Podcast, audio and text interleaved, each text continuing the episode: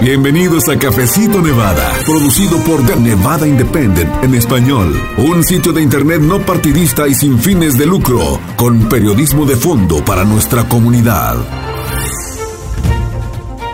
Hay una frase que dice llueva, truene o relampaguee y yo le agregaría o si cae nieve. El mal tiempo se hizo presente el día de la elección general de Nevada que fue este martes 8 de noviembre, pero eso no detuvo a quienes decidieron salir a votar a pesar del mal clima. También la jornada electoral estuvo marcada por un gran volumen de boletas por correo que retrasaron la entrega de resultados, pero aquí en Cafecito Nevada le actualizamos algunos resultados preliminares y también otra información, un recuento de qué vimos, cómo estuvo esta jornada electoral tan importante para los nevadenses. Bienvenidos amigos, les saluda Luz Gray. Yo soy editora asociada con el sitio de noticias en internet de Nevada Independent en español. Y para este vistazo de la elección general de Nevada también me acompañan Janel Calderón y María Palma. Hola, les saluda la reportera Janel Calderón. Yo les voy a compartir detalles del evento del republicano Joe Lombardo en la noche de elecciones un resumen de las contiendas en el Congreso que estuve cubriendo en este ciclo y también de cómo se fue preparando el Departamento de Elecciones del Condado Clark. Hola, ¿qué tal? Les saluda la asistente editorial María Palma. También le vamos a informar detalles de las contiendas para los puestos de alto perfil en Nevada, datos para tener en cuenta con las boletas electorales que los votantes mandaron por el correo, así que no se despegue de Cafecito Nevada. Así es, tómese con nosotros este cafecito informativo para que esté al tanto de la jornada electoral, pero también hay que recordar desde ahorita que los votos se pueden recibir y contar hasta el 12 de noviembre y es posible que algunas contiendas no no se declaren de inmediato, además de que el proceso de verificación de firmas puede pasar hasta el 14 de noviembre. Eso es para votantes cuyas boletas electorales en la elección general fueron señaladas porque les faltaba la firma o tenían firmas que no coincidían y entonces pues se necesitaba que eso se arreglara. Así que es importante recordar, tomar muy en cuenta si surge un problema con la firma de una boleta electoral, entonces los funcionarios electorales del condado pues le notifican al votante dentro de 48 horas si falta su firma o si la firma se ve diferente a la que está en los archivos. También se le hacen preguntas a esos votantes para confirmar que llenaron y entregaron su boleta y todo esto recuerde usted se lo estamos informando para que lo tenga en cuenta eh, ya que pues la mayoría de nosotros, si no es que todos nos estamos preguntando cuándo vamos a saber los resultados finales de la elección de Nevada, pero todo esto que le estamos mencionando hasta este momento es para considerar por qué se tarda en tener ese resultado, esos conteos finales por todos estos procesos que se están llevando a cabo y que se están llevando el tiempo que han indicado los funcionarios electorales. Pero también me gustaría, eh, por ejemplo, comenzar describiendo lo que decíamos al principio de este cafecito, cómo fue la jornada electoral del martes 8 de noviembre. María, ¿qué nos puedes contar? Sí, Luz, la jornada inició con pronósticos del Servicio Meteorológico Nacional indicando probabilidad de lluvia en gran parte del sur de Nevada y nieve en otras partes del Estado, por lo que días antes ya había cuestionamientos acerca de qué tanto afectarían esas condiciones la participación de los votantes, principalmente aquí en el norte de Nevada, donde se vio bastante nieve. También hubo algunas interrupciones de los sitios de internet del Estado. A eso de las 11 de la mañana, el Departamento de Vehículos Motorizados de Nevada, o DMV, informó que se vio afectado por la interrupción anterior del sitio de internet estatal, lo que impidió que el DMV ofreciera servicios de registro de votantes sin cita previa planificados para nuevos residentes con identificaciones de otros estados. Pero el DMV indicó después de que iba a seguir recibiendo a algunos nuevos residentes y a quienes no pudieron asistir a una cita hasta el cierre del martes. Asimismo, el Departamento de Administración de Nevada informó en su cuenta de Twitter que las oficinas estatales tuvieron que cerrar a las 3 y media de la tarde en Carson, Washoe, Story, Lyon y Douglas debido a las inclemencias del tiempo y condiciones viales peligrosas, pero los empleados estatales en áreas de administración de elecciones y o la seguridad o el apoyo de las elecciones no se les envió a casa. Así es, pero a pesar de ese panorama, los nevadenses acudieron a votar. Aunque el cierre de las casillas ocurrió a las 7 de la tarde, todavía había muchos votantes en las filas. Todos estábamos a la espera de conocer algunos resultados, pero la última casilla cerró en el condado Washoe a eso de las 9 de la noche y los funcionarios electorales del condado le dijeron a The Nevada Independent que en los dos condados más poblados del estado, Clark y Washoe, las boletas de voto por correo entregadas el día de elección, es decir, el 8 de noviembre, no se iban a contar sino hasta el miércoles o más tarde. Todo esto retrasó los resultados un poco. Así es, y bueno, hasta el momento de la grabación de este cafecito el miércoles al mediodía, que es cuando estamos preparándole usted lo que ya está escuchando hoy, el registrador de votantes del condado Clark, él se llama Joe Gloria, informó en una conferencia de prensa que esa entidad va a publicar resultados actualizados cada día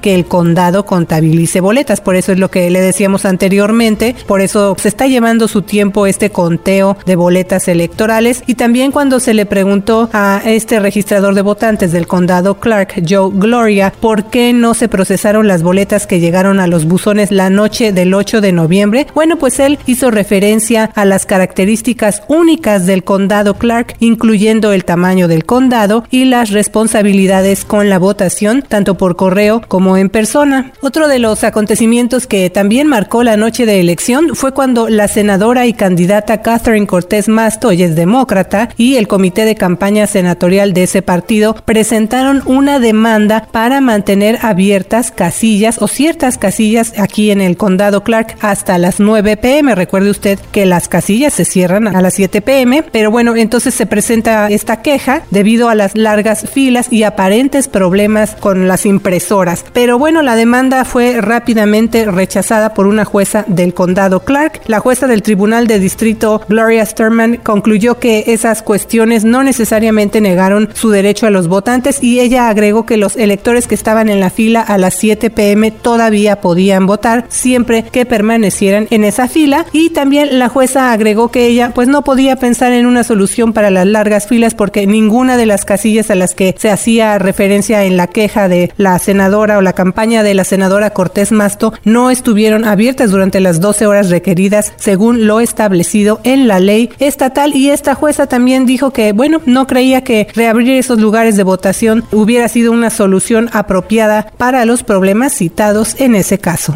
Pero bueno, ya conocemos algunos de los resultados preliminarios que vamos a mencionar en un momento, pero ¿qué pasa con los resultados oficiales de la elección? ¿Cuánto se podría tardar? Bueno, algunos resultados aún no están listos, incluyendo los de las contiendas más reñidas, como lo es el Senado y la gubernatura. Más que nada eso ocurrió debido a la cantidad de boletas enviadas por correo. Todavía faltan decenas de miles de boletas por contar, pero los resultados más recientes de las elecciones de medio término del 2022 sitúan a los republicanos Adam Laxalt y Joe Lombardo ligeramente por delante de sus oponentes demócratas en unas reñidas elecciones al Senado y a la gobernación. A primera hora del miércoles, el gobernador demócrata Steve Sisolak se quedó por detrás de Lombardo en casi 40.000 votos, mientras que la ventaja de Laxalt sobre la senadora demócrata Catherine Cortés Masto se había ampliado a unos 23.000 votos. Los votos no contados consisten principalmente en miles de votos por correo entregados el día de la elección en el condado Clark de tendencia demócrata y en el condado Washoe. Y sí, aquí hay que recordar que las cosas están cambiando constantemente. Vamos a seguir haciendo énfasis en este punto tan importante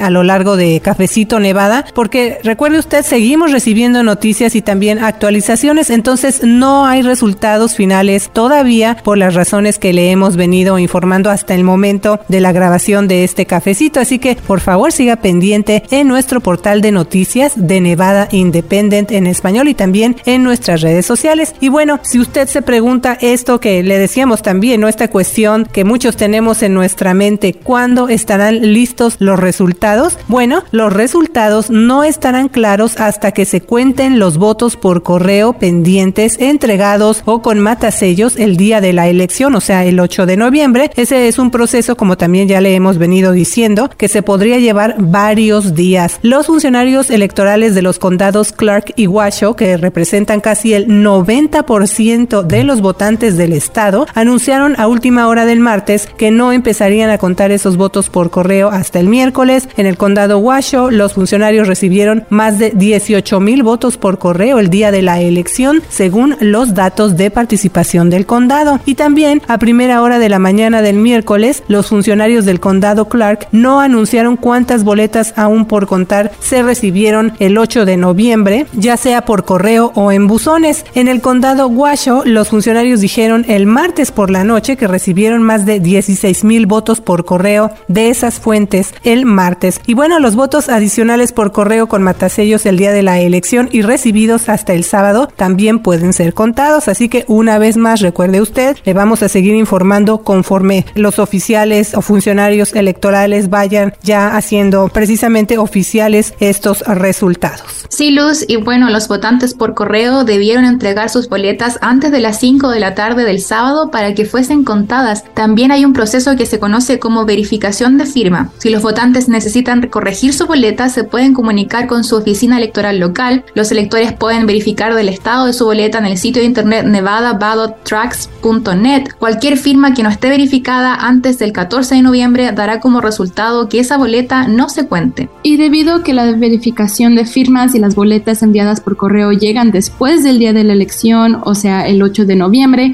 va a tomar algunos días conocer los resultados finales, especialmente en contiendas reñidas. Los funcionarios tienen 10 días a partir del día de elección para terminar de contar las boletas y es posible que no se declare contiendas reñidas hasta el final del proceso. El 22 de noviembre, una vez que cada condado certifique el conteo de votos emitidos, los jueces de la Corte Suprema de Nevada se reunirán con el secretario del Estado para revisar los resultados de las elecciones. Luego, el gobernador emitirá una proclamación declarando a las personas elegidas para cada cargo. Bueno, esperamos que esos resultados lleguen luego, pero como le decimos también, y usted lo puede de hecho leer ya en nuestro sitio de internet, de Nevada Independent ya anunció a un candidato como ganador de una de las contiendas electorales, así que me gustaría que nos contaras más de eso, María. Sí, bueno, el primer candidato que pudimos dar como ganador fue el congresista republicano Mark Amodei, quien obtuvo la reelección para el Distrito Congresional 2 de Nevada con un 63.5% de los votos contados hasta el miércoles, de acuerdo con un reporte de la prensa asociada. Amodei derrotó a la maestra y defensora de los asuntos indígenas Elizabeth Mercedes Krauss, que obtuvo 34.1% de los votos. Amodei gana de esta forma su séptimo mandato representando al Estado en la capital de la nación. El congresista Amodei anteriormente sirvió 14 años combinados de la legislatura, tanto en la Asamblea como en el También fue presidente pro tempore del Senado Estatal de 2003 a 2008. Así es, Kraus fue la primera mujer indígena en postularse para el Congreso en Nevada. Ella buscó representar a las muchas tribus ubicadas dentro del Distrito 2, dando prioridad a la economía y la equidad educativa. Amodei superó constantemente a Kraus, dándole una ventaja financiera mucho más fuerte durante la campaña. En la elección de junio, Kraus superó las primarias demócratas que tenían a varios candidatos, pero no recibió suficiente apoyo para vencer al actual congresista Amodei. Las demás elecciones a la Cámara de Representantes del Estado son demasiado prematuras. El martes por la noche, los demócratas llevaban la delantera en algunas de las contiendas más competitivas en el Senado y la Asamblea Estatal. Los demócratas controlan 12 de los 21 escaños del Senado estatal y 26 de los 42 escaños de la Asamblea. Aunque los demócratas reforzaron sus ventajas en los distritos indecisos mediante la redistribución de distritos, los republicanos esperan evitar una supermayoría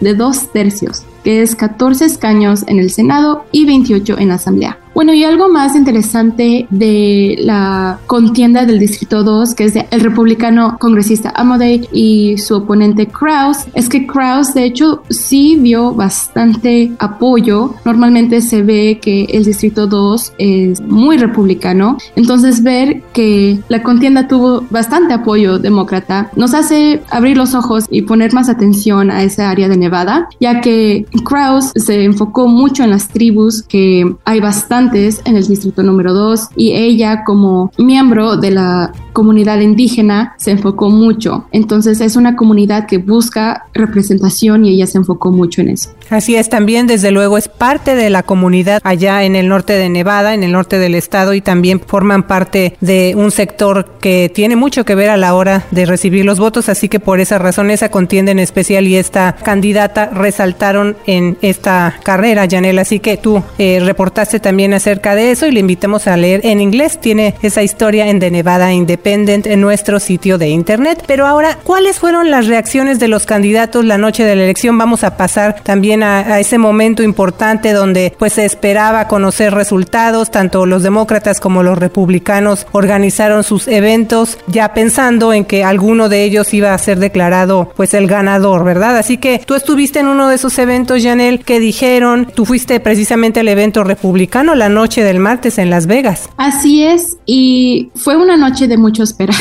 esperamos y esperamos y como vemos no tuvimos ganadores claros tras las primeras tandas de resultados, entonces los principales candidatos de ambos partidos evitaron hacer declaraciones de victoria en la noche electoral y de hecho, Cortés Masto y Ciesolak se dirigieron a sus partidarios el martes por la noche desde Las Vegas, aunque expresaron su optimismo basándose en los primeros resultados que los muestran a la cabeza en el condado Clark, se abstuvieron a declarar la victoria. Ciesolak dijo, tenemos que ser pacientes para asegurarnos de que la voz de todos se escuchen en los próximos días. Cortés Masto agradeció a sus seguidores y voluntarios su ayuda en la recta final. El candidato republicano al Senado, Adam Laxalt, que lo vi en persona, también evitó declarar la victoria el martes por la noche durante el evento Stronger Nevada Pack en Las Vegas, pero afirmó a las docenas de personas que atendieron al evento que estaba seguro de que ganaría la contienda. En el discurso en el mismo evento del Partido Republicano en Las Vegas, el republicano Joe Lombardo fue más cuidadoso y dijo que aún no se sabe nada ya que miles de boletas no se han contado. Pero Lombardo se mantuvo esperanzado y señaló que anticipaba que le iban a llamar gobernador Lombardo en un par de días. Bueno, pues quedamos muy pendientes de cómo va a evolucionar esta elección durante los próximos días o quizás semanas. Sin duda las contiendas están muy reñidas y hay que contar hasta el último voto, por eso insistimos una vez más, hasta el momento de la grabación de este cafecito, todavía los funcionarios electorales indicaron que se están tomando su tiempo para contar todos esos votos que llegaron por correo y también los que se necesitan pasar por el proceso de verificación de firmas. Pero vamos a repasar un poco por qué algunas contiendas son tan importantes para Nevada y también para el resto del país. María, ¿por qué es tan importante, por ejemplo, la carrera del Senado de los Estados Unidos y la gubernatura de Nevada? ¿Qué podría cambiar? Sí, Luz, bueno, primero mencionar que actualmente Nevada tiene un gobernador demócrata, dos senadores demócratas y una legislatura controlada por demócratas. Así que esa mayoría podría cambiar. Encuestas recientes sugieren que el Partido Republicano podría hacerse cargo de varias oficinas estatales, pero vamos vamos a empezar a tener una idea más clara conforme se empiecen a conocer resultados preliminares y lo que vaya pasando en los siguientes días. En el caso del Senado, esa es una de las contiendas estratégicas para demócratas y republicanos. De acuerdo con casi todas las estadísticas más recientes, la senadora demócrata Catherine Cortés Masto es una de las titulares más vulnerables de todo el país. Eso es porque si el escaño de Nevada que ella ocupa actualmente en el Senado de los Estados Unidos pasa a su oponente Adam Laxalt, entonces ese cambio probablemente devolvería el control control del Senado al Partido Republicano. Cortés Masto fue fiscal general de Nevada durante dos mandatos y se convirtió en la primera senadora latina del país, quien fue electa en 2016 venciendo al ex congresista republicano Joe Heck. Ejerció también como abogada y fue jefa de personal del ex gobernador Bob Miller. La senadora ganó una contienda reñida en 2016, pero ahora se enfrenta a la caída en los índices de aprobación del presidente Joe Biden, el aumento de la inflación y las preocupaciones económicas. Ella ha aprovechado el retroceso de la Corte Suprema en el acceso del aborto, destacando su postura a favor del mismo. Y bueno, en el caso de su oponente, el republicano Adam Laxalt, él fue fiscal general de Nevada durante un periodo, perdió la contienda por la gubernatura en 2018 y también es un destacado partidario del expresidente Donald Trump, quien lideró los esfuerzos para anular los resultados de las elecciones del 2020 basándose en falsas reclamaciones de fraude a gran escala. Así que el Senado de los Estados Unidos es por supuesto muy importante, está formado por 100 miembros, dos senadores por cada estado que cumplen un mandato de seis años. Así que estas son algunas de las razones por las que esta contienda en particular es pues muy importante no solo en Nevada sino que también está llamando la atención al nivel nacional porque podría tener una gran influencia en el control o en la mayoría del partido republicano. Sí, Luz, y aparte del Senado, otra contienda clave es la gubernatura de Nevada. También estamos siguiendo muy de cerca lo que podría pasar, ya que el actual gobernador Steve Sisolak fue el primer demócrata en ganar el cargo desde 1994, pero eso podría cambiar dependiendo de lo que decidan los votantes en esta elección. Su oponente republicano, el aguacil del condado Clark, Joe Lombardo, fue elegido por primera vez como aguacil en el 2014 y de nuevo en 2018. Los dos candidatos tienen posturas muy diferentes en temas como los cierres estatales y de casinos durante la pandemia, el mandato en uso de cubrebocas o el acceso al aborto. Así que vamos a seguir muy de cerca quién resulta ganador ya que de ahí depende mucho el rumbo de que siga para Nevada. Así es, definitivamente, y desde luego reiterarle, las cosas están cambiando muy rápido todos los días, así que hasta el momento de la grabación de este cafecito, que fue entre semana y usted lo está escuchando ya pasado el 8 de noviembre, pues están las cosas así. Y también otra actualización que nos llegó, de hecho fue el día 10 de noviembre, de Nevada Independent, en nuestro sitio de noticias en internet, reportó que se proyecta que el fiscal general demócrata Aaron Ford gane la reelección frente a la aspirante republicana Sigal Chara. Es como dijimos para la Fiscalía General y nada más para tener un poco más de referencia, el fiscal general demócrata Aaron Ford fue líder de la mayoría del Senado estatal y el primer afroamericano en ocupar un cargo constitucional estatal en Nevada. Él ganó con una campaña centrada en la justicia que incluye la limitación de la violencia con armas de fuego y el apoyo a las fuerzas locales del orden. Y esta oficina, la Fiscalía General, entre sus funciones principales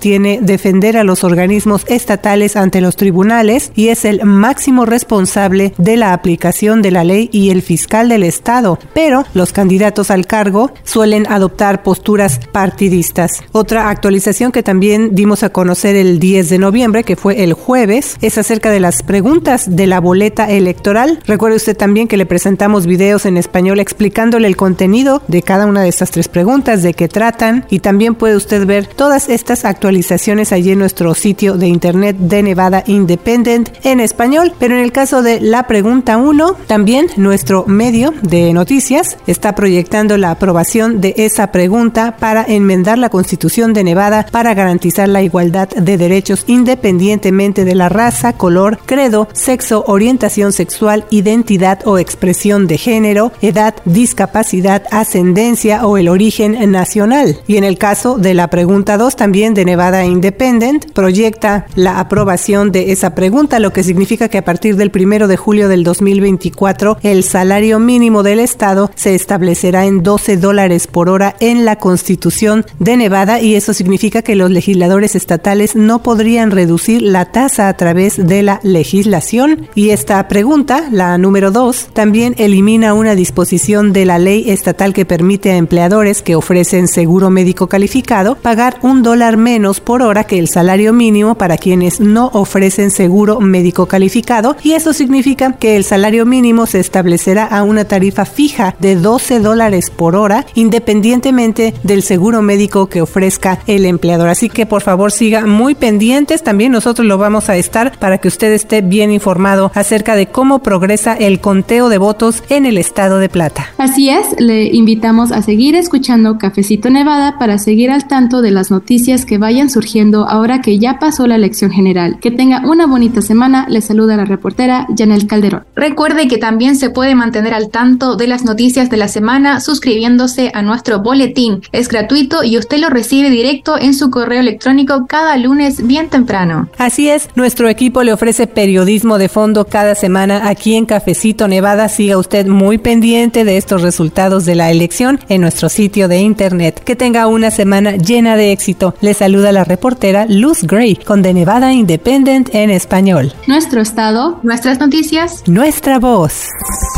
Para la información más actualizada al momento, las noticias minuto a minuto. Síguenos en redes sociales como de Nevada Independent en español, en Facebook, Envy Indie en español, en Instagram, Envy Indie en español en Twitter, de Nevada Independent en español, nuestro estado, nuestras noticias, nuestra voz.